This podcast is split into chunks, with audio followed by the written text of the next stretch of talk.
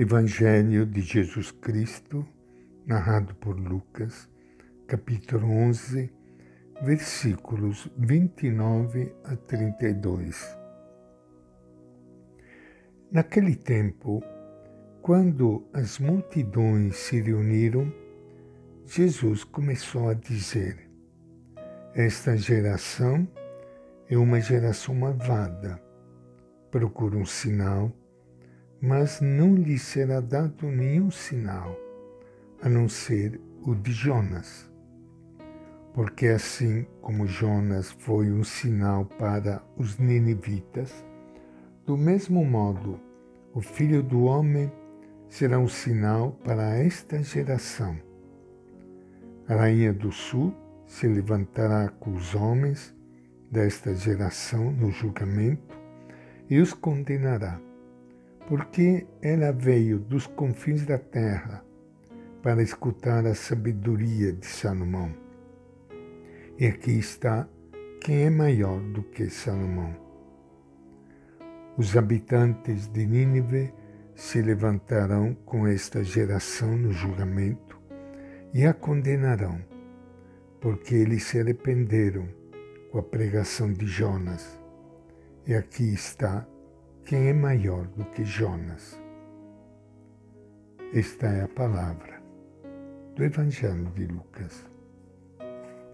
Minha saudação e meu abraço para todos vocês, irmãos e irmãs queridas, que estão participando de coração aberto nesse encontro com a palavra de Deus, nesse encontro com o Evangelho de Jesus abertos para ouvir a palavra dele e nos convertermos diante dele.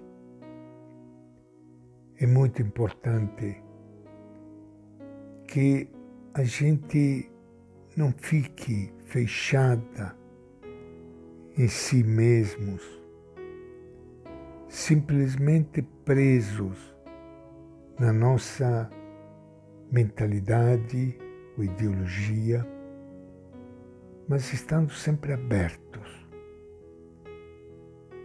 para acolher a inspiração do Espírito Santo, que nos fala através do Evangelho.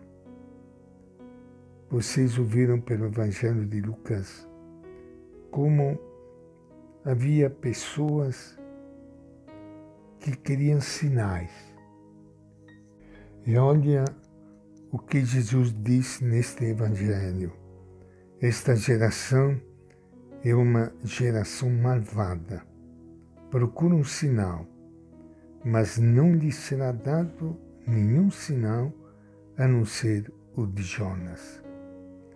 Jonas era um profeta de Israel e Salomão ficou famoso por sua admirável sabedoria. Jesus é maior do que eles, mas não encontra acolhimento entre seus contemporâneos. Esta geração é malvada por sua falta de fé.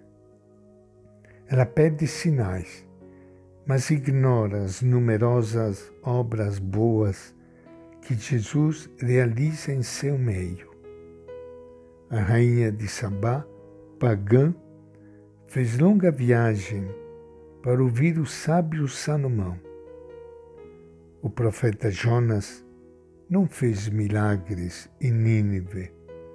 No entanto, sua presença e sua pregação levaram o povo de Nínive a se converter para Deus. Pois bem, tanto a rainha de Sabá como os ninivitas irão depor contra a geração do tempo de Jesus, que é o maior dos profetas, o rei e o sábio por excelência. Dura provocação para despertar consciências adormecidas.